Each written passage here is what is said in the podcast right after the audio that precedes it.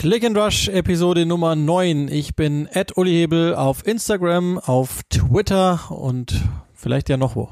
Ich bin Ed Jorim Hebel auf Instagram und auf Twitter. Ja, genau. Und das ist im Endeffekt ja auch das Allerwichtigste auf der ganzen Welt, wie wir alle wissen.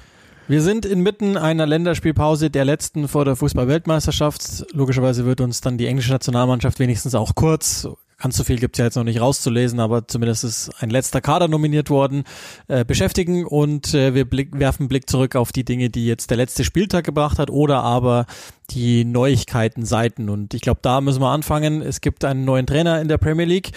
Es ist immer noch erstaunlicherweise nicht der äh, bei, beim AFC Bournemouth, da ist nach wie vor Gary O'Neill der Caretaker. Vielleicht hängt's damit zusammen, das gibt ja jetzt Meldungen, dass ein NFL-Besitzer dabei ist, Bournemouth zu übernehmen. Das würde dann einiges erklären, was da so in den letzten Wochen und Monaten gelaufen oder nicht gelaufen ist. Vielleicht können wir das dann ja auch zu gegebener Zeit besprechen. Wenn das passiert, dann würde da ja eine Ära enden von Maxim Domin und ähm, und bei Bournemouth dann, aber wie gesagt, jetzt wollen wir uns erstmal kümmern um einen neuen Trainer, der bei äh, Brighton geholt worden ist, so circa zehn Tage nachdem dann doch irgendwie etwas überraschend äh, Graham Potter ähm, gewechselt ist zu, zu Chelsea. Das wisst ihr ja alle, haben die Seagulls jetzt Roberto De Zerbi vorgestellt, äh, ehemaliger Trainer von Shakhtar Donetsk und von Sassuolo. Und ähm, also Ben das muss man vielleicht mal vorne wegschicken. Es ist klar geworden und das spricht ja irgendwie wieder für die Vereinsführung von Brighton. Sie haben nur diesen einen Kandidaten gehabt, sich nur mit dem einen unterhalten. Da der frei war, ist es relativ schnell gegangen, aber es sieht so aus, als würden die wissen, was sie tun. Das muss man ja zumindest schon mal festhalten. Ja, und das ist ja eigentlich in den letzten Jahren immer so gewesen. Also, dass, ähm, dass man sieht, dass einfach ein klarer Plan äh, dann auch dort äh, vorherrscht. Das ist ja einfach wirklich sehr beeindruckend, finde ich, die ganze Vereinsstruktur, auch äh, wie Tony Bloom das macht, äh, der ja, ja mehr oder minder äh, professioneller Pokerspieler ist, der Besitzer, ähm, der einfach weiß, dass er einfach klar finanziell mit den anderen nicht mithalten kann, aber es dann einfach ja mit einer sehr sehr guten äh, Struktur hinbekommt und mit einem sehr sehr guten Plan hinbekommt und dann einfach zu sagen, wir machen das so. Also ich glaube, die die scouten mit am besten, was die Spieler betrifft und dann werden die mit Sicherheit auch einen Plan haben, was die Trainer betrifft. Also ganz klar abgestimmt auf das, was Brighton braucht, auf das, was äh, der Verein momentan braucht, auf das, was die Mannschaft momentan braucht und dann einfach drauf geblickt, wer ist frei, wen können wir bekommen. Werden mit Sicherheit auch mal, glaube ich, so wie ich Brighton einschätze, das wäre meine Idee gewesen, dass sie einfach mal in unteren Ligen schauen, wer ist da momentan gerade interessant oder in kleineren Ligen ähm, und vielleicht auch mal schon überlegt haben, vielleicht können wir da jemanden loseisen, hätte ich mir gut vorstellen können. Das wäre so meine Idee gewesen, dass sie halt irgendwie so ein ja, Niederländer holen, Belgier holen oder ähm, ja, vielleicht auch einen Deutschen in der Unterklasse oder auch eben in England. Ich glaube, sie haben mit Sicherheit mal rumgeschaut, aber das ist dabei rausgekommen. Das war der Kandidat, der dann am Ende ihnen gefallen hat und der hat, der hat zugesagt und ja, für ihn ist es natürlich eine große Chance, ganz, ganz klar. Und man muss natürlich eine Sache sagen, das Feld in Brighton ist natürlich perfekt bestellt, das muss man schon sagen. Hatten wir letzte Woche schon mal, was da hinterlassen worden ist und das soll ja auch Graham Potter Schuld in Anführungszeichen oder sein Werk gewesen sein. Ja, es ist so, dass es wohl sehr lange gedauert hat. Also wie gesagt, der, der war frei. Vielleicht habt ihr oder ihr habt ziemlich sicher wahrscheinlich schon mal was von dem, dem Trainer gehört, der ähm, überragende Arbeit geleistet hat in Sassolo, das werden wir gleich nochmal besprechen, aber der zuletzt jetzt bei Shakhtar Donetsk äh, da war, die Saison auch noch so gut es ging zu Ende äh, durchgezogen hat, dann aber gegangen ist aus uns bekannten Gründen, deshalb frei war. Und es ging wohl darum, dass natürlich Graham Potter große Teile des Trainerteams mitgenommen hat nach, nach Chelsea. Und ähm, das musste man jetzt erstmal aufstellen. Und da geht es auch wohl nach wie vor noch um Arbeitsgenehmigungen für für Mitarbeiter von De Zerbi, die er gerne dabei hätte. Letztlich aber ähm, muss man sagen, ist es, glaube ich, schon äh, derjenige gewesen, auf den es ja relativ schnell hinausgelaufen ist. Es gab vergleichsweise wenig Gerüchte. Der war einer der Namen, die wir ja auch vor einer Woche wahrscheinlich, weiß ich schon gar nicht mehr, verschwimmt alles, aber vor einer Woche genannt hatten, äh, von denen, die, die wohl offensichtlich spannend sein könnten. Und ähm, das Ding ist, ich habe mir, ich habe gestern nochmal mit Christian Bernhard gesprochen, der ja wahnsinnig viel in Italien unterwegs ist ähm, und sich da super gut auskennt und habe den nochmal gefragt, was was das ist und der kam gar nicht mehr raus aus dem Schwärmen. Der hat also nur gesagt, das ist eine sehr sehr spannende Personalie. Ähm, der hat lange Zeit äh, bei Sassolo gearbeitet in der Serie A und hat da wirklich einen sehr attraktiven ähm, und sehr dominanten Ansatz gewählt und das im Übrigen ganz gleich, welcher der Gegner war. Also auch gegen Juventus, bei Juventus oder bei Milan hat er versucht, Fußball zu spielen und hat da drei, vier Jahre lang ähm, wirklich einen kleinen Verein erstaunlich hochgeführt und vor allen Dingen wiedererkennbar gemacht. Das ist ja, glaube ich, immer eine, eine ganz äh, relevante Sache. Man nennt das Zerbismo in, in Italien und ihr werdet ein paar Spieler jetzt, also Sassolo ist jetzt kein großer Begriff, glaube ich, aber ein paar Spieler werden euch was sagen. Also beispielsweise Berardi, Locatelli, Raspadori, äh, Mohamed Traoré, das sind alles Leute, die unter ihm sich extrem entwickelt haben, teilweise natürlich noch von Jugendlichen, aber manche auch wie äh, Bogart zum Beispiel, der gar kein Begriff war vorher und unter ihm dann plötzlich angefangen hat zu scheinen. Also das ist schon mal, finde ich schon mal sehr erstaunlich. Das, der Punkt ist, ähm, er selbst hat, hat mal gesagt, äh, er ist als Spieler ein Zehner gewesen, teilweise auch ein Außenstürmer und er möchte ungefähr das, was er auf dem Spielfeld gut fand, was ihm Spaß gemacht hat, möchte er auch als Trainer sein und dem liegt eine ziemlich starre auch Philosophie zugrunde. Ähm, man macht ja heute ganz gerne mal so Trainerbäume auf oder versucht irgendwie Ideologien in, in Richtungen zu drängen, also von, von welchem Trainer stammt er ab. Es gibt die Geschichte, dass er nach den Spielen in der, in der italienischen Liga, also noch vierte, fünfte Liga trainiert hat, also bei weitem noch kein Profitrainer war, dass er ähm, so schnell wie möglich seinerzeit nach München wollte, um bei Guardiola so viel wie möglich zu erspähen aus den Trainingseinheiten. Das ist auch ein großer Bielsa-Anhänger, ähm, auch selbes Spiel, ähm, dass er da äh, versucht hat, so schnell wie möglich nach Sassolo spielen, nach Leeds zu kommen, um das zu schauen und, und zu lernen. Also äh, da kann sich Brighton auf einen richtigen Tüftler freuen, sozusagen, der im weitesten Sinne, glaube ich, schon auch die Grundidee mitbestimmen wird, die jetzt da ist. Aber jetzt mal rein systematisch bin ich mal hochgespannt, weil das war jetzt keiner, der der äh, mit Fünferkette gespielt hat zum Beispiel, sondern eher 4-2-3-1, also hat, hat eher spielerische Sechser gewollt.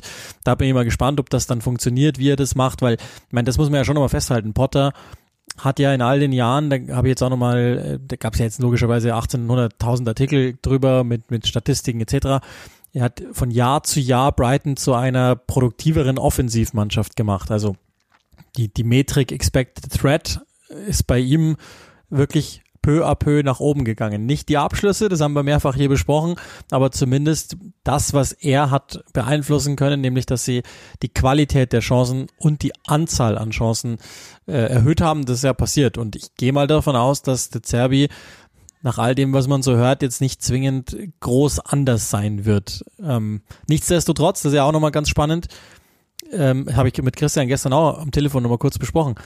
Wenn, es gibt ja in der Premier League ganz oft so Trends an Trainern. Also, ich meine, der deutschsprachige Markt ist ja offensichtlich ein Trend, dass der da ist.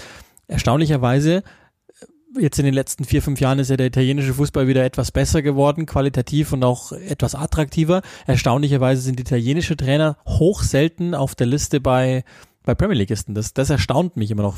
Könnte jetzt sein, dass das dann mit ihm losgeht, aber das finde ich immer noch eine erstaunliche Strömung, dass da noch nicht so viel in die Richtung unternommen wird. Ja, aber nach, allem, was ich jetzt gerade gelesen habe, ähm, so im, im Querflug, äh, sehr interessante Personalie, weil natürlich äh, Brighton im Endeffekt, ähm, ja, ich, ich muss sagen, das System, das sie gewählt haben, ist ja irgendwo ähm, schon ja sehr zweischneidig irgendwie. Auf der einen Seite eine sehr, sehr gute Organisation, aber auf der einen Seite auch sehr mutig nach vorne. Also es ist, es ist, äh, ich finde defensiv sehr konservativ gewählt, der Ansatz, aber offensiv dann doch wieder irgendwie sehr mutig. Und, und das ist halt genau das, wenn wir jetzt einfach diesen Stereotypen, den du gerade, italienischer Trainer, ja, vielleicht ist es genau das, was diese Mannschaft braucht. Das ist das, was man so liest, was jetzt ja wie so gemacht haben soll, eben in den, ich bin jetzt nicht sein, sein größter Verfolger gewesen, aber was man so liest, war es eben genau das, eine gute Organisation und trotzdem nach vorne irgendwie versuchen, äh, mutig zu spielen und auch was man so liest, dieses Wort mutig kommt immer wieder vor.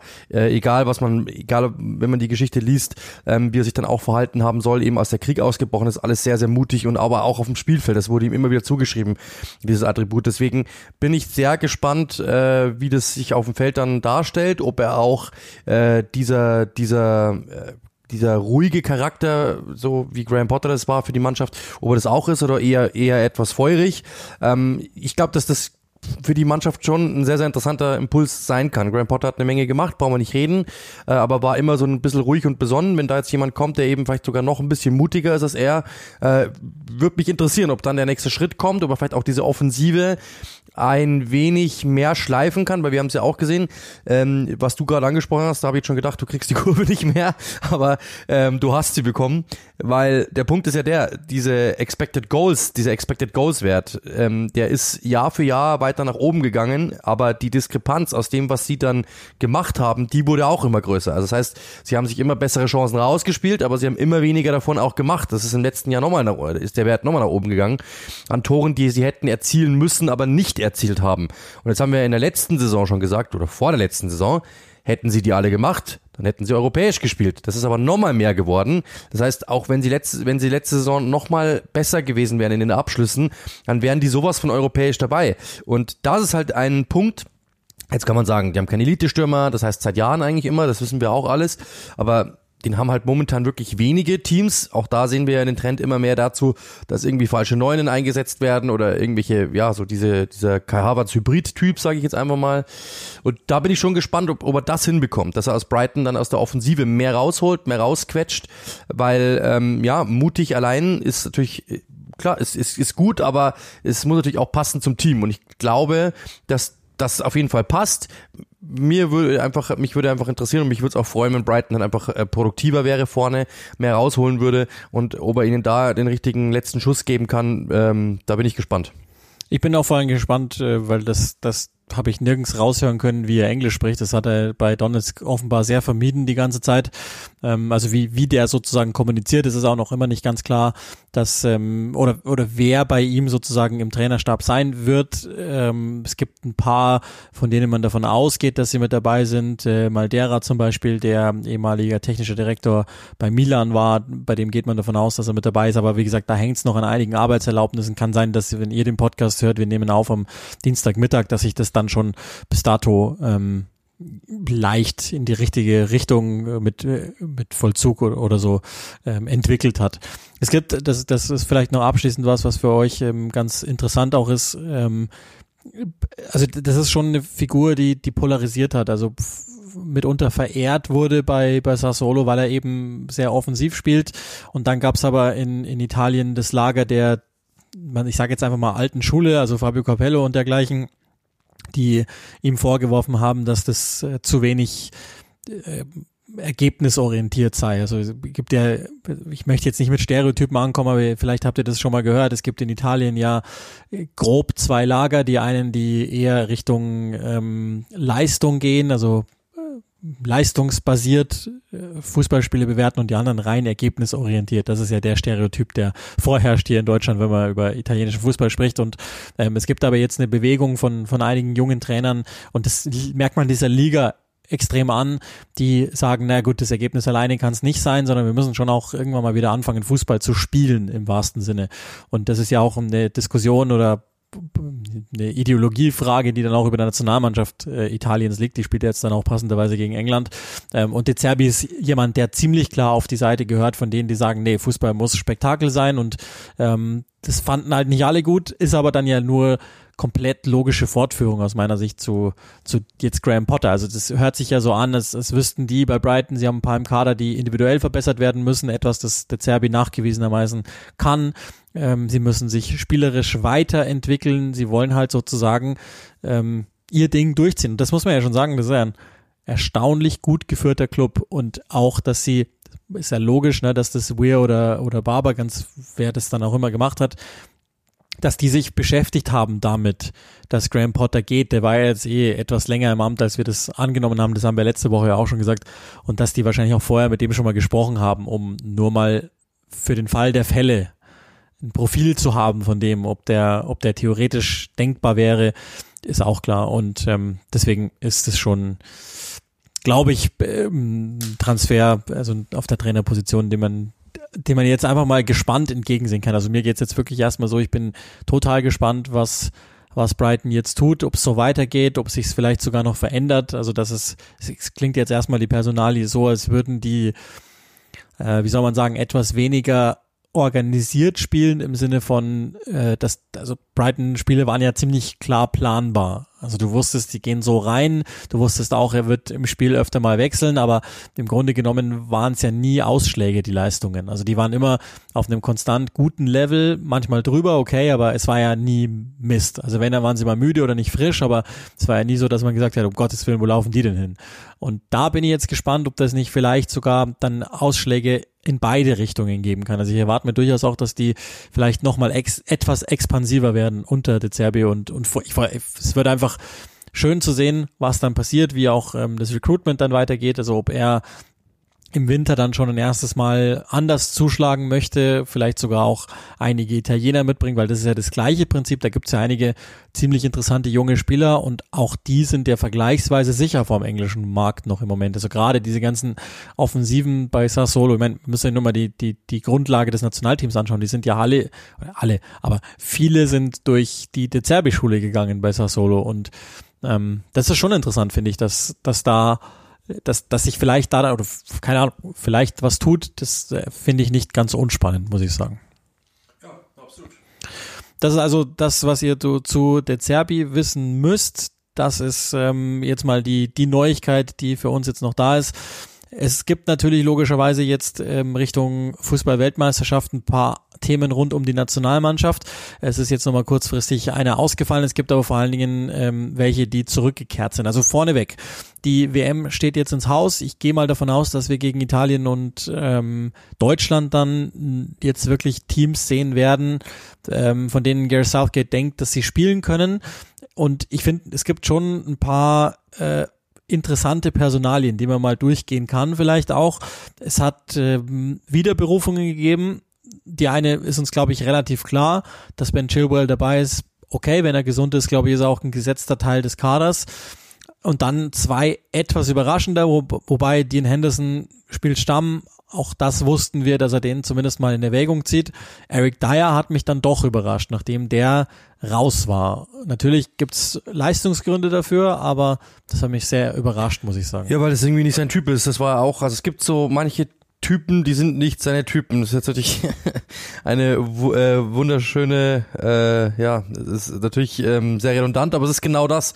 Ähm, Eric Dyer ist eigentlich seit seit Antonio Conte da ist einer der besten ähm, Innenverteidiger, zumindest auf dieser zentralen Innenverteidigerposition der Dreierkette in ganz England. Hat sehr gute Werte, alle Experten fordern ihn und so weiter und so fort. Äh, Antonio Conte, der ja sogar meint, er sei einer der besten der Welt auf dieser Position. Ähm, und zuletzt auch wirklich sehr stabil, weil Tottenham natürlich auch sich stabil hat, liegt aber auch eben an ihm. Und trotzdem ist er immer an ihm vorbeigelaufen. Und deswegen habe ich mir schon auch gedacht, komisch irgendwie, dass er, dass er den gar nicht mehr gut findet äh, und dass er dem gar keine Chance gibt, aber jetzt hat er es wieder getan, wundert mich schon, aber ist für mich persönlich, auch wenn er noch immer jemand ist, dem ich jetzt nicht zu 100% vertraue, der hat immer mal auch einen drin, wo ich mir denke, oh, aber wenn er natürlich in Topform ist, ähm, dann ist er dann hat es absolut verdient und natürlich auch mit dem Aufschwung Tottenhams gab es dann irgendwie auch wahrscheinlich gar keine andere Variante mehr. Sowas gefällt Southgate auch immer ein bisschen, wenn die Mannschaften funktionieren, wenn die Mannschaft eine gute Geschichte schreibt, dann, dann will er da auch Teil davon sein. Das merkt man auch immer so ein bisschen.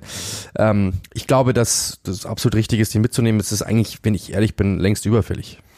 Ja, das Problem, das ich damit habe, ist, dass Ben White zum Beispiel wieder nicht nominiert ist. Das raff ich dann nicht, ehrlich gesagt, weil, also ich meine, man kann sich ja vorstellen, warum man jemanden wie Dyer auch gerne im Kader hätte, weil der kann natürlich sowohl Viererkette, okay, Dreierkette besser, der könnte notfalls auch mal auf die Sechs rücken, da hat er ja auch unter Roy Hodgson die ganz großen Spiele rausgehauen, das mag ich ja noch alles verstehen, aber das kann ja Ben White auch, also der, der ist ja aus meiner Sicht der Bessere zu dem Zeitpunkt, vielleicht nicht was die Persönlichkeit betrifft, aber ähm, aus meiner Sicht ist er erstmal der bessere, würde, würde ich jetzt einfach mal behaupten. Und ähm, das ist das eine und, und das andere ist dann, ähm, dass natürlich, also man kann ja über vieles diskutieren, aber Harry Maguire ist nach wie vor im Kader, so kennen wir auch äh, natürlich logischerweise ähm, den, den Kollegen ähm, Southgate, dass er da halt auf die setzt, auf die er immer gesetzt hat. Und das gleiche ist ja bei Luke Shaw auch, die ja beide erstmal keine Minuten haben. Ja, und dann dafür vier Rechtsverteidiger. Ja, das ist schon. Was auch sehr wichtig ist. Das ist, das ist, das ist für mich tatsächlich erstaunlich, ähm, auch nicht im Kader, äh, vielleicht auch noch mal ganz interessant, äh, dass er von der Seite zu sehen, ähm, Jaden Sancho und Marcus Rashford. Ich meine, man kann jetzt auf der einen Seite sagen, okay, er weiß, was er von denen hat und er kann sich jetzt die Form von den beiden im Verein einfach weiter ansehen und die notfalls mit reinnehmen. Ich sage aber, dass 50 Prozent der genannten Spieler, und damit meine ich Jaden Sancho, der wird nicht im WM-Kader sein. Das ist meine Prognose. Ja, das kann gut sein. Vor allem, ähm, Rashford war jetzt die letzten Wochen wirklich wieder herausragend. Es war der alte Marcus Rashford. Und zwar, es war ein Mittelstürmer Marcus Rashford, was wir ja auch lange Zeit nicht mehr gesehen haben. Und äh, dass man dafür dann Ivan Tony mitnimmt, ich, ich ich, ich kann verstehen, was man an Ivan Tony findet. Ich kann aber auch genauso auf der anderen Seite verstehen, warum man, was man an ihm nicht findet. Ähm, das ist auch ein Spieler, hört sich gemein an, aber, und es ist natürlich ein, hart, ein harter Take, das weiß ich auch, aber das ist ein Stürmer, der aufgrund des Systems in Brentford funktioniert. Ähm, und für mich kein Nationalstürmer, ehrlich gesagt, langfristig. Also keine Ahnung, ich, ich, also da hätte ich lieber einen Rashford, weil der kann mehrere Positionen spielen, der kann dir diesen Konterstürmer spielen. Ähm, ja, du wirst natürlich auch was Physisches, aber das hast du mit Tammy Abraham sowieso schon. Ja, das ist, das finde ich auch. Also das ist ja so ein bisschen der Punkt. Also egal wer dann anstelle Tonys mit dabei wäre, wird es wahrscheinlich nicht in den Kader schaffen, weil Tammy Abraham, den kannst du ja im Moment nicht rauslassen. Ich glaube, ich meine, auf der Position hat er viel probiert. Calvert-Lewin ist, glaube ich, zu sehr eine Wildcard körperlich der hat ja wieder nicht gespielt am Wochenende, weil, weil Lampard immer noch nicht glaubt, dass der gesund genug ist. Dann hat er, was hat er alles probiert? Colin Wilson hat er probiert, ähm, Ollie Watkins hat er probiert. Das sind jetzt alles offenbar Leute, die sich keine Gedanken mehr drum machen müssen, dabei zu sein. Und weil ich davon ausgehe, dass Rashford noch mit reinkommt, und selbst das ist ja schon, dann wird's ja schon eng. Äh, kann ich mir schwer vorstellen, dass, dass Ivan Tony dann ein Ticket kriegt für die WM. Das ist auch nur, damit er sich halt nichts vorwerfen lassen kann, wahrscheinlich. Ähm, ich finde auch noch zum Beispiel, also man kann durchaus auch drüber sprechen, ähm, wer, wer nicht dabei war, wer, also Walker Peters, Rechtsverteidiger oder theoretisch auch links, ist nicht dabei. Ähm, Emil Smith Rowe, James Justin ist, glaube ich, genau das gleiche. Da muss man auch jetzt nicht so viel verlieren. Conor Gallagher fehlt auch, das ist durchaus auch erstaunlich, kann man aber vielleicht aufgrund der Vereinssituation nachvollziehen, wobei Calvin Phillips wäre dabei gewesen. Der hat sich jetzt verletzt und Henderson. dann ist der ursprünglich verletzte, nicht nominierte Henderson nachgerückt, was auch überhaupt völlig sinnfrei ist, aber vor allem will ich würde ich jetzt gerne wissen, was Jürgen Klopp darüber denkt. Dass ein Spieler, der eigentlich äh, bei ihm jetzt nicht spielen konnte, weil er verletzt ist, dann äh, nominiert wird und das, obwohl er verletzt ist. Da haben wir die letzten Jahre ja von Jürgen Klopp immer nette Zitate bekommen. Äh, ich glaube, dass der in seiner in seinem Büro gerade mit Sicherheit äh, ja Rauch ausstößt. Ja, das, also das wird sehr interessant. Ich glaube aber schon, dass man ungefähr erkennen kann, wo es am Ende hingeht. Ich bin wirklich gespannt, wen er aus dritten Torhüter mitnimmt, weil Henderson aus meiner Sicht schon recht klar hinten dran sein müsste im Moment, weil Ramsdale und, und Pope einfach sich nichts zu Schulden haben kommen lassen. Es gibt einen Wackelkandidaten sicherlich in der Innenverteidigung. Ich habe das Gefühl, dass Connor Cody keiner ist obwohl man darüber vielleicht auch nachdenken könnte. Der spielt ja inzwischen sogar auch in der Viererkette. Das heißt, ich gehe davon aus, dass der auch mit dabei ist. Ähm, Im Mittelfeld jetzt aus dem aktuellen Squad. James Ward-Prowse wird es nicht schaffen. Bei Bone habe ich sogar irgendwie das Gefühl, dass der es schaffen wird, aber wäre auch einer der Wackelkandidaten. Und ähm, dann ist die große Frage, also gibt, es gibt eine Welt, in der ich mir vorstellen kann, dass Jack Willish nicht mitkommt. Weil, ja. weil er halt, Spielt halt einfach, halt momentan wieder, aber ja, also anders. das, das, das ist noch, das, das ist irgendwie noch, noch eine Möglichkeit, die, die ich sehe, dass er da überrascht. Nichtsdestotrotz, ähm, und, und wir sind dann natürlich nach den nächsten beiden Spielen nochmal etwas klüger.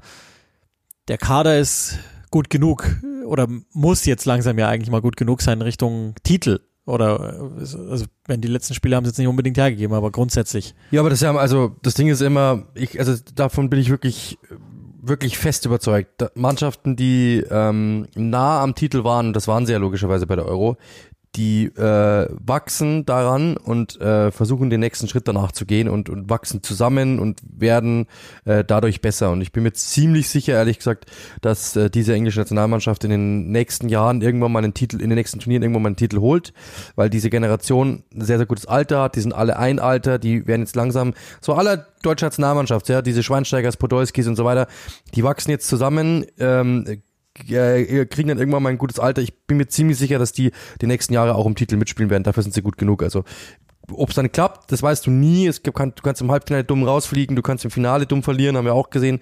Ähm, gegen Italien waren es jetzt nicht unbedingt schlechter. Das heißt, im Endeffekt bin ich mir schon sicher, dass diese Mannschaft um Titel mitspielen wird, wenn alles so linear weiterläuft, wie es momentan der Fall ist. Das Lustige ist ja das, also ich meine jetzt, äh, der Druck wird größer für Southgate. Will sagen, letzte vier ist, glaube ich, auch schon Pflicht. Ansonsten würde man bei der FA, die ja früher mal notorisch fiebrig war, durchaus nachdenken darüber. Und es gab, das ist ein großes Thema in England, den, den Exit-Plan, dass man sofort auf Graham Potter zurückgreifen könne, weil Brighton den im Falle des Falles auch freigeben würde, wenn, wenn die Nationalmannschaft fragt. Der Plan ist dahin. Das heißt, danach würde es wahrscheinlich wieder wild werden. Das wird dann doch nochmal Roy Hodgson oder irgend sowas in die Richtung. Sam Allardyce wird es nochmal.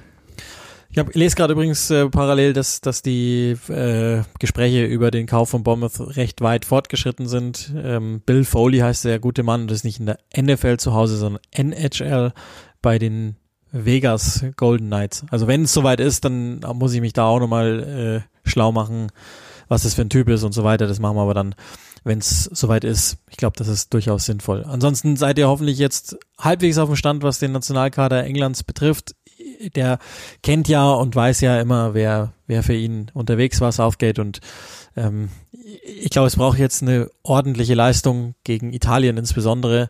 Es war ja auch nichts mehr. Ähm, hinten raus nach der Saison mag ich das aber noch halbwegs verstehen, dass das nichts mehr war. So, das ist das. Und dann haben wir natürlich noch einen, einen Blick aufs Wochenende zu werfen, weil wir einen neuen Rekordspieler haben, der jüngste, der jemals in einem Premier League Match gespielt hat. Wir haben jetzt ehrlicherweise nichts mehr gesehen von dem. Ähm, aber 15 Jahre, 181 Tage, das ist schon ein Wort. Und der junge Mann heißt ähm, Vaneri und hat bei Arsenal debütiert und irgendwie hat sich das nicht so recht angekündigt. Also man hat immer mal schon wieder gelesen, dass der jetzt nicht untalentiert sein soll, hat er in der Vorbereitung auch schon mal ein bisschen gespielt, aber als der dann kam, habe ich gedacht, okay, das hätte ich jetzt so nicht erwartet, wenn ich ehrlich bin. Ja, ich jetzt auch nicht erwartet, aber es gibt ja, wenn man so liest, äh, schon Jack Wilshere, Cesc Fabregas Vergleiche, dass er äh, so quasi der perfekte Fußballer sei, alles hätte und so weiter und so fort. Ähm, das ist ja absolut, also unbestritten, großes Talent.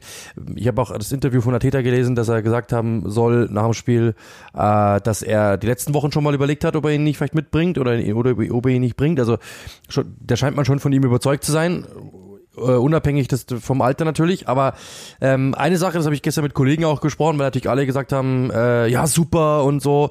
Ähm, es ist natürlich, das haben wir, das, da werdet ihr uns kennen, auch schon öfter mal gesagt, so zumindest anklingen lassen. Es ist natürlich auch eine Gefahr dabei, weil dieser Spieler hat jetzt einen Stempel. Der, Sp der Stempel heißt jüngster Spieler ever in der Premier League, jüngster Spieler ever bei Arsenal. Und das waren die Fabregas und Arsenal hat eine Historie mit jungen Spielern, mit Wilshire und so weiter und so fort, der mit 16 schon so gut wie Stammspieler war. Ähm, und diesen Stempel hat er jetzt auf. Und jetzt kann man natürlich, erstens mal ist der Druck auf ihn enorm groß, weil natürlich jetzt alle sagen, ja, schau mal, Wunderknabe und so weiter und so fort. Zweitens mal bist du als Trainer unter Druck, weil du hast natürlich jetzt einer Person einen Stempel aufgedrückt, wo, ähm, oder der, der natürlich an ihm haften wird und du natürlich jetzt vielleicht sogar, ähm, ja, was Historisches geschaffen hast, dass dem eventuell vielleicht gar nichts mehr folgt, weil was ist denn, wenn dieser Typ mit 18 gar nicht mehr funktioniert, dann heißt es, ja, da hat der Ateta aber schnell mal einen reingeworfen. Ähm, ähm, das, das kann natürlich auch sein. Das heißt, also die Frage ist ja, vertraut er ihm jetzt wirklich, weil das Zeichen ist ja da. Und drittens für den Jungen, weil man muss mal ganz klar sagen, also ich habe das mit jedem Scout oder mit jedem Trainer, mit dem man spricht, der sagt, ähm, ich kann Spieler so oft, so, so früh nicht reinwerfen, weil das Problem ist, wenn ich den so früh reinwerfe, dann sagt er, ja, ich bin ja jetzt eh Bundesliga-Profi oder ich bin jetzt eh Premier League-Profi, ja, das steht mir ja zu. Und das ist halt schon, da ist schon eine Gefahr für den Jungen, da ist schon eine Gefahr für den Trainer, da ist äh, schon, also das, das ist schon sehr, sehr früh und da musst du dir im Klaren sein. Also ich glaube, sollte, angeblich ist es nicht der Fall, aber sollte Ateta einfach aus Impuls gesagt haben, ich brauche jetzt einen zentralen Mittelfeldspieler oder ich brauche jetzt einen, was weiß ich, den schmeißen wir jetzt rein, dann war das nicht sehr überlegt. Ich glaube, dass es nicht so war. Der wird sich genau überlegt haben oder der wird genau gewusst haben, was passiert. Also, was bedeutet das für den Jungen? Was bedeutet das für uns? Was bedeutet das für den Verein? Was bedeutet das historisch? Ähm, aber so eine Sache kann man auch schnell ähm, mal zu klein rechnen. Also das muss, das ist, es ist eine große Entscheidung gewesen, weil ihr merkt das selbst. Diesen Spieler hat jetzt kaum jemand auf dem Schirm gehabt. Äh, selbst logischerweise ähm, von intern haben den ein paar Leute nicht auf dem Schirm gehabt, was ich so gehört habe. Und trotzdem ähm, hat er jetzt diesen Stempel und jetzt geht der um die Welt, weil das kriegt jeder, das kriegt jeder mit und jeder denkt natürlich automatisch, okay, der ist mit 15 eingewechselt worden, also ist es der nächste Lionel Messi. Ich übertreibe übertreibe jetzt bewusst. Aber die Boulevardmedien machen natürlich genau das daraus. Die schreiben jetzt schon Artikel, die schreiben schon, er hat eine eigene, äh, eine eigene Umkleidekabine gehabt, weil er natürlich logischerweise mit den, in Anführungszeichen, Männern nicht duschen sollte und so weiter und so fort. Also alles Mögliche wurde da schon draus gemacht ähm, und, und äh, werden Artikel geschrieben und rausgezogen und Geschichten rausgezogen.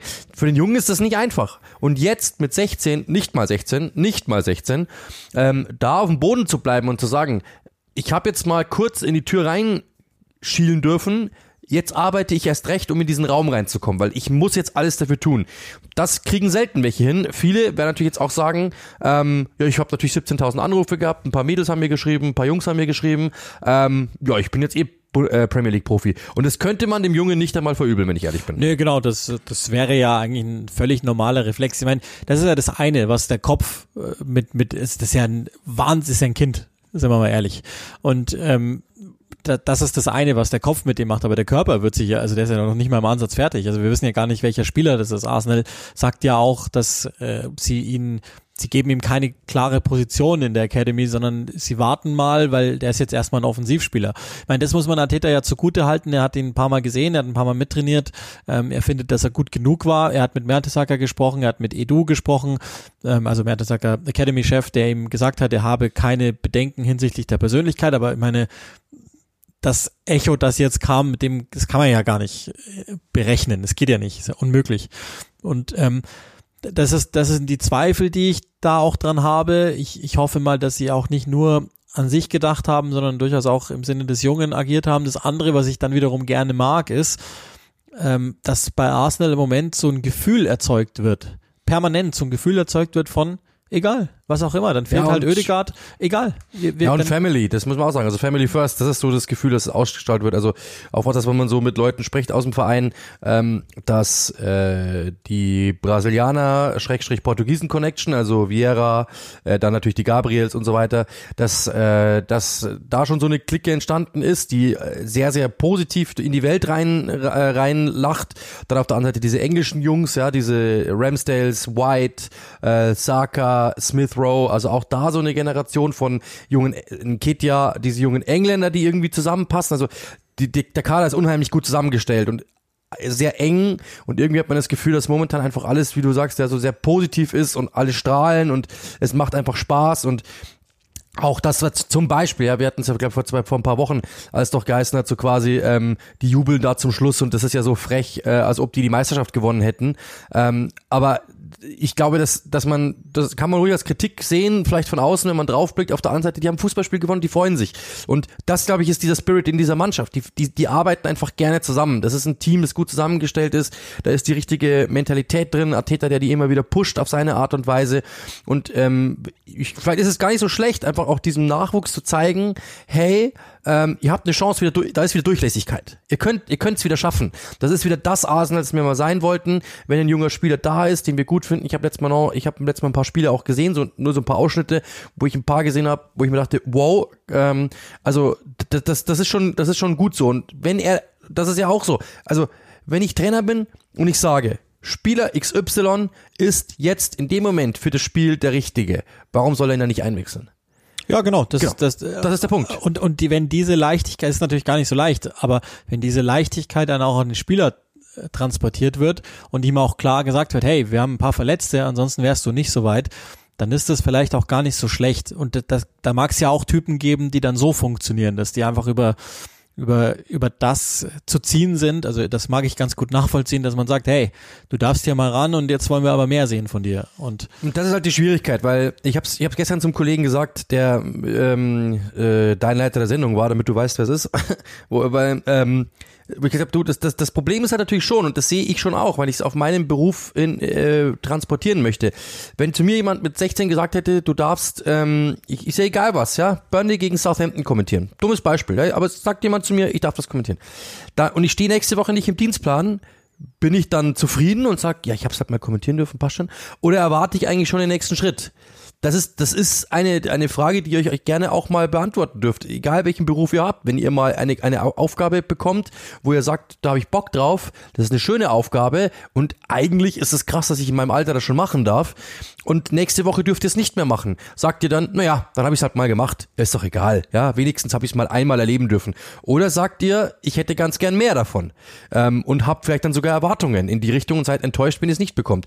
Die Frage muss man sich stellen. Also das ist etwas, das ist die, eben genau das, was du meintest. Wie geht der Junge jetzt damit um? Weil ich kann mir schon vorstellen, dass der jetzt denkt, nächste Woche werde ich wieder eingewechselt. Also ich würde es ihm auch nicht verdenken, weil ihr, ihr, ihr wisst es auch. Ich, ich habe mir mal seine, ja, das ist natürlich jetzt sehr mit der Glaskugel, aber ich habe mir seine Follower jetzt bei Instagram angeschaut, die sind in die Höhe geschossen, ist ja klar, bei dem, dem folgt jetzt jeder. Dann kommen da natürlich, äh, ihr kennt, wir haben schon mal drüber gesprochen, wie so diese englischen Youngster sind.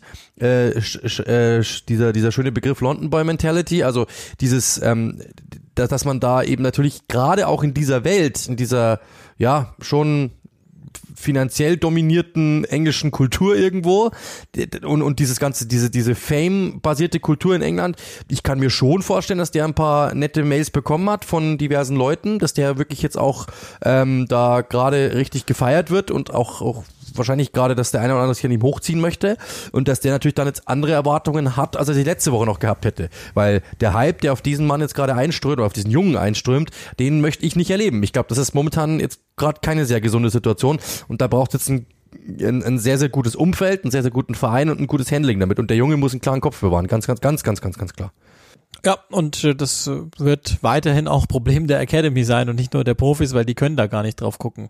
Ähm, trotzdem, Arsenal hat schon wieder gewonnen, das ist, das ist eh eine, eine wahnsinnig schöne äh, Geschichte. Und äh, also alleine, wir haben ja über Saliba ganz oft gesprochen. Ich habe den jetzt nur keine Ahnung, knappe Stunde oder so verfolgt, als ich schon da war und, und Arsenal halt vor mir noch gespielt hatte.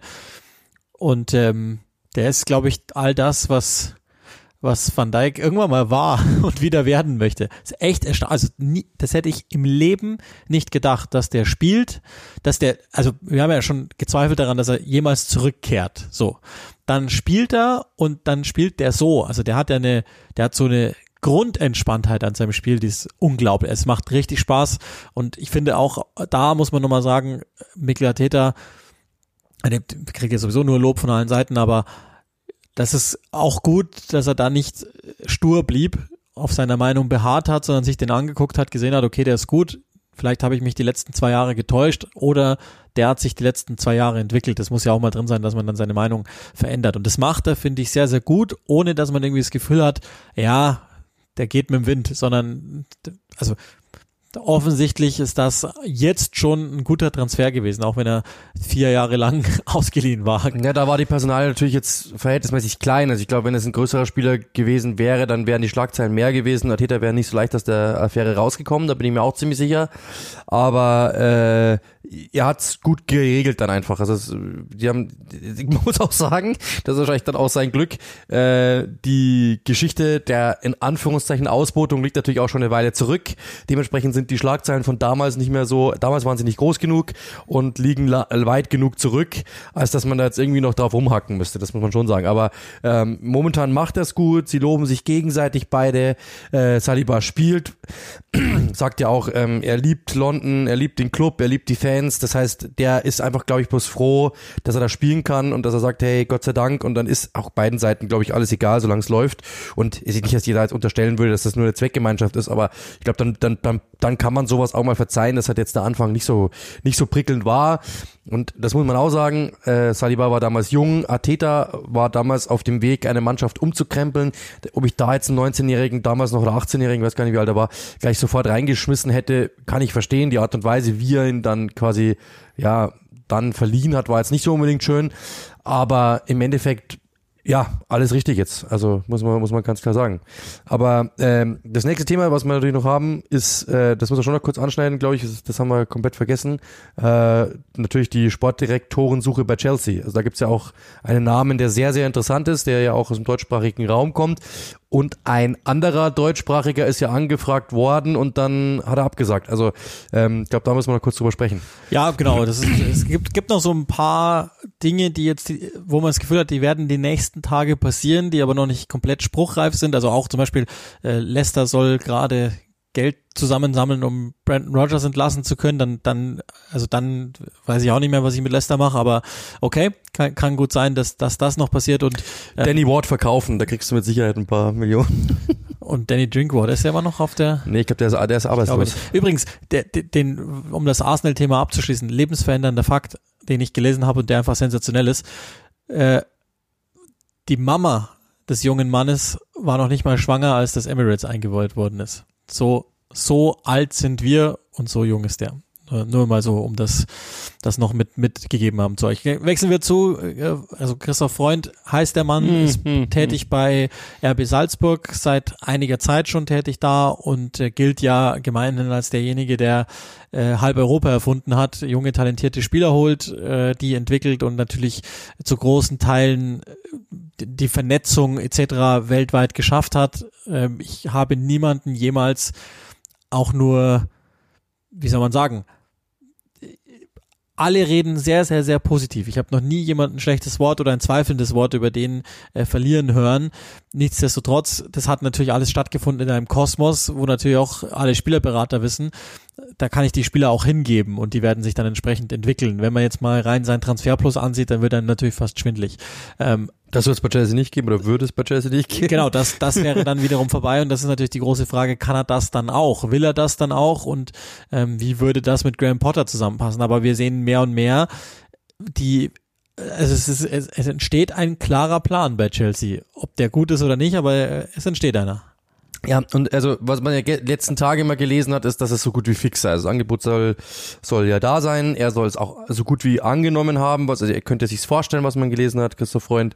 Ähm, und auch Graham Potter habe ich gelesen, dass das Befürworter des Transfers, hat sich das genau nochmal angeschaut, wer das ist. Also das finde ich auch gut, dass, dass dort ähm, die Besitzerschaft ja, natürlich logischerweise den Trainer mit reinnimmt, weil er muss das ja im Endeffekt dann auch äh, abwinken.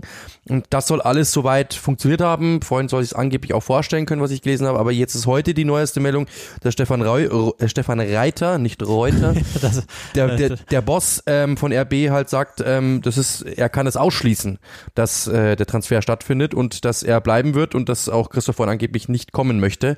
Ähm, da ist natürlich dann wieder eine, und auch die Athletic schreibt, dass äh, es alles andere als fix sei, also dass es nach wie vor noch immer hängt. Und da ist halt dann die Frage, ob es dann wirklich passiert. Also ich würde es gerne sehen. Ich mag einfach so Personalien von Leuten, die bei, ich sag mal so, ich sag immer so Dreiviertelclubs, ja, also so e, eben, also die sind ja in Salzburg ein 100% Club, brauchen wir nicht reden, aber äh, auf die auf die Welt projiziert er natürlich nicht. Ähm, und dass einer, der dort sich bewiesen hat, dass der dann auch verhältnismäßig jung noch, dass der die Chance bekommt, bei einem großen Club. Ich mag sowas einfach. Ich mag das, äh, diese Rochade einfach nur, ja, Pochettino geht von Tottenham zu Paris und dann geht er zu Manchester United. Das, das ist, das ist irgendwie, äh, ja, kennen wir alles, diese Spielchen. Ähm, ich mag, also ich, ich hätte es aber lieber gerne einfach mal, dass, dass Christoph Freund diese Chance bekommt. Auch ein Österreicher, das haben wir noch nicht so gesehen, auf dass auf diesem Niveau so einer die Chance bekommt. Ich würde es gerne sehen. Ähm, äh, ja, Oliver Mützer soll ja abgesagt haben, was man gehört hat. Ähm, dazu äh, Weiß ich nicht, ob wir dazu was sagen müssen. Ähm, lieber nicht. Lieber nicht. Also sagen wir mal so, ich, ich werde es nett verpacken. Ähm, sportlich über jeden Zweifel haben. Wir haben aber andernorts äh, bis dato noch nicht so viel Gutes gehört, nett formuliert. Ähm, aber trotzdem natürlich sportlich wäre das natürlich absolut, was der in Salz, was der in äh, Leipzig gemacht hat oder macht, ist brauchen wir ja nicht reden. Ähm, und dementsprechend, man merkt ja auch, wo es hingeht. Also das, was man ja auch schon von Bölli gehört hat, die ganze Zeit ist, der RB Kosmos gefällt ihm sehr, sehr gut. Er ist sehr, sehr großer Verfechter von diesem, von diesem Konstrukt RB, auch von dieser Marke, dass man es mit mehreren Vereinen versucht, soll er auch sein sein, seine Idee sein. Also ich glaube, man merkt, wo es hingeht bei ihm. Da hättest du schon wieder Post bekommen. Das Wort Konstrukt mag OM nicht so gerne, kann ich dir sagen. Ähm, also der, der Punkt ist der, ich glaube, Chelsea muss sich auch mal ähm, darüber im Klaren werden, was sie dann wie besetzen wollen, weil Minzlaff wäre natürlich kein klarer Sportdirektor, sondern es wäre eine Art technischer Direktor und da müssen sie einen Sportdirektor haben. Ähm, und Freund geht ja dann schon eher in die Richtung, wenngleich ich jetzt nicht hundertprozentig mit seinem Aufgabenfeld vergleich, äh, vertraut bin, was, aber er Sportdirektor hat. Aber ja. genau, es, ich glaube, dass er etwas mehr machen, machen muss und macht, aber ähm, da, das wäre einer, dem man das, glaube ich, äh, sportlich zutrauen kann. Aber ähm, die Aufgabe von Salzburg nach Chelsea wäre natürlich um ein Einsal größer als, als das, was wir, was wir so erleben jetzt bei Salzburg. Nichtsdestotrotz spannende Personalie und ich glaube, was man jetzt sieht bei Chelsea ist das, meine, Todd Bowley scheint jetzt auch in diese Richtung zu gehen, dass sie alles auch auf ähm, schnellen Wachstum legen. Also die wollen jetzt nicht organisch wachsen, sondern sie wollen, glaube ich, ähm, in Zukunft anderswo hingehen und schneller anderswo hingehen. Und ähm, ich glaube nicht, ich habe das dumpfe Gefühl, dass es nicht so sehr um die Art von Fußball geht, sondern um das schnelle Entwickeln von Spielern. Und ich habe das Gefühl, dass dass wir dann nach dem Komma ein und Abstoßen erleben. Ich glaube irgendwie, das ist ein richtiger Investor und, und kein, also das ist, das ist nur so das, was mir so dünkt, wenn ich all das so mitkriege, was, was der macht. Das ist so ein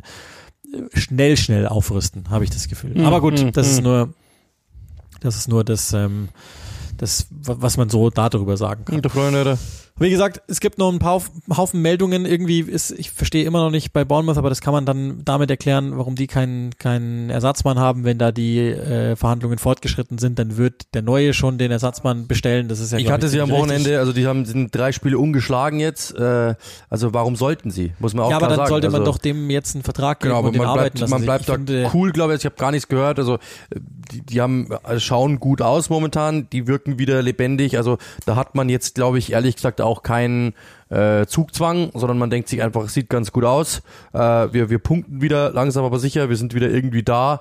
Schauen wir doch einfach mal, wie es weitergeht. Also das, das glaube ich, das kann ich schon irgendwo verstehen, dass man eben sagt, hey, äh, noch haben wir keinen Zugzwang, wenn der Trainer, wenn auch noch der Kandidat nicht da ist, der Trainer nicht da ist, der, der ist irgendwie noch besser machen kann oder vielleicht nee, dann, dann warum nicht? Auch da ist ja dann jemand da, der der sehr progressiv ranzugehen scheint und und wenn ein neuer Besitzer da ist und du hast gerade die Situation, dass du keine bindenden Verträge das sowieso. hast, dann ist es ja total nachvollziehbar, dass man jetzt vielleicht noch wartet. Jetzt dürfen halt dann die die Verhandlungen, Übernahmen und so. Es dauert ja, der Papierkram dauert ja auch nochmal drei vier Wochen. Und klar, im Moment ist, muss man sich dann keine Sorgen machen. Ich finde nur dass das so ein schwierig schwelender Zustand da ist, einfach weil niemand so richtig Klarheit hat und offensichtlich kommen die Spieler damit durch, weil sie eh mit allem durchkommen, äh, also klar nicht durch. Und das finde ich jetzt ehrlich gesagt, ehrlich, ehrlich gesagt nicht so, weil also wenn du wenn du drei Spiele zum Stück äh, nicht verlierst und sogar einen Spieler von gewinnst, gut, okay, es war gegen Nottingham, aber trotzdem ähm, und du sowieso weißt, dass vielleicht eventuell sogar der neue Besitzer und dann hat der Ruhe, also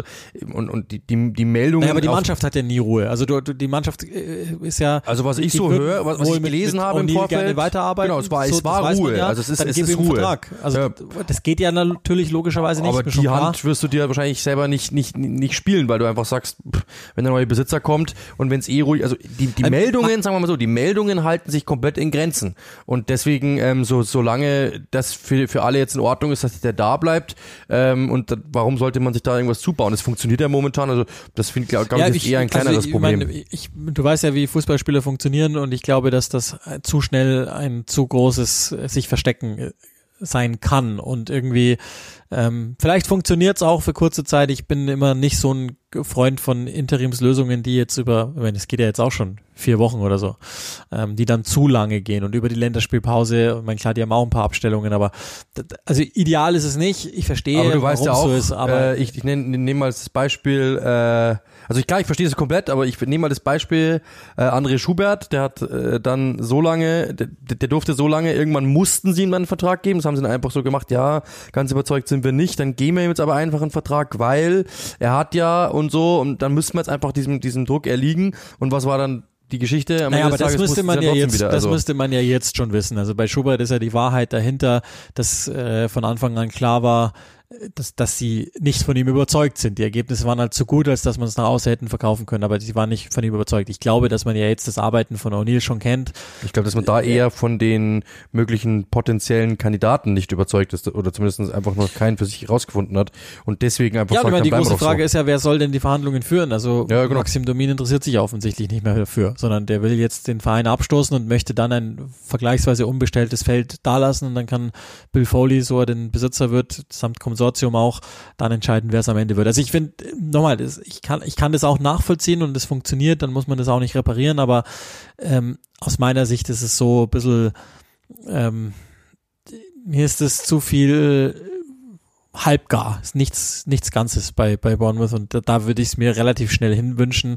Ähm, aber vielleicht passiert ja jetzt in dieser Länderspielpause was in Richtung Übernahme und dann glaube ich, wird diese Position auch recht schnell besetzt. Vielleicht ja auch mit Gary Neal, keine Ahnung, aber äh, dann würde diese Position relativ schnell besetzt werden. Es ist wieder ähm, standardmäßig eine dieser Folgen, in der wir wahnsinnig viel spekulieren könnten, aber wenig vermelden können. Und dann gibt's wieder, und das, ich sehe es schon kommen, dann gibt's wieder diese Folgen, wo dann drei Trainer auf einmal entlassen werden und entsprechende Nachfolgeregelungen gemacht sind. Sollte dem so sein, kommen wir wieder. Jetzt ist erstmal Länderspielpause. Wir halten euch auf unseren sozialen Kanälen darüber in wie, wie sagt man, wir informieren euch darüber, die heute keine komplizierten Sätze bilden, wie hm, ich schlafe hm, in den hm, letzten hm. Tagen und Wochen. Deswegen äh, lieber die Sicherheitsvariante. Wir informieren euch darüber, was wir in der Länderspielpause machen. Ähm, um ganz transparent zu sein, wir haben noch gar nicht reingefunkt äh, zu Sky, was sie sich vorstellen. In der Regel haben wir da immer einen Fragen-Podcast, muss man nachfragen, ob das auch diesmal wieder gewünscht ist. Dann würden wir wieder irgendwann Ende dieser Woche auf, auf Fragenfang gehen sozusagen und ähm, würden uns dann hier wieder verabreden beim Podcast. Ansonsten ähm, gibt es eine Pause, wie auch immer geartet, können wir uns das ja nochmal überlegen und werden euch entsprechend darüber in Kenntnis setzen, wenn dem so ist. Hm, hm, hm. Ansonsten ist, glaube ich, jetzt für uns auch mal gar nicht so verkehrt. Also witzigerweise dauert die Saison ja erst sechs Wochen oder so, aber es fühlt sich schon an, als wäre sie sechs Jahre alt, weil äh, die, die Intervalle für uns extrem sind und man muss sich dann nur mal vorstellen, was die Spieler mit Reisen und so alles äh, runterreißen müssen. Da wundere ich mich dann auch nicht, dass die eine oder andere Leistung mal etwas überschaubarer ist, ehrlich hm, gesagt, weil hm. ähm, extrem, also muss man schon sagen, ist schon ja, vor allem, also ich hatte jetzt sechs Spiele in sechs Tagen, zwölf in 14 Tagen, also irgendwann, ich bin einfach am Ende gewesen. Aber jetzt haben wir zwei Wochen frei, in Anführungszeichen. Äh, am Samstag gibt's ja dann ein Benefitspiel auf Sky, wo wir dann vor Ort sein werden in Regensburg. Also wer da noch mal Interesse hat, irgendwie gerne vorbeischauen. Äh, geht für einen guten Zweck. Und ansonsten sind wir weit fortgeschritten, machen äh, ja, machen uns eine schöne Woche. Ihr euch hoffentlich auch. Hoffentlich geht's ohne Premier League Fußball einigermaßen. Ich muss sagen, ich habe diese Woche gar nicht viel gesehen, weil es ich. Es gibt ja einen Premier League Kanal jetzt bei uns. Das ist übrigens gar nicht so schlecht. Ich habe zufällig neulich ähm, die besten David Beckham Freistöße gesehen. Das ja, hat sich das gefällt dir. Das gefällt dir. Alle fünf. Nein, Schmarrn. Also, ja klar, also kann ich nur empfehlen, auch da, ähm, glaube ich, wird sich eine Menge, ich habe bloß mit dem Chef gesprochen, wird sich eine Menge Mühe gemacht. Äh, Premier League hat einen, ich habe da mal reingeschaut, weil ich mal einen Beitrag geschnitten habe für einen anderen Sender.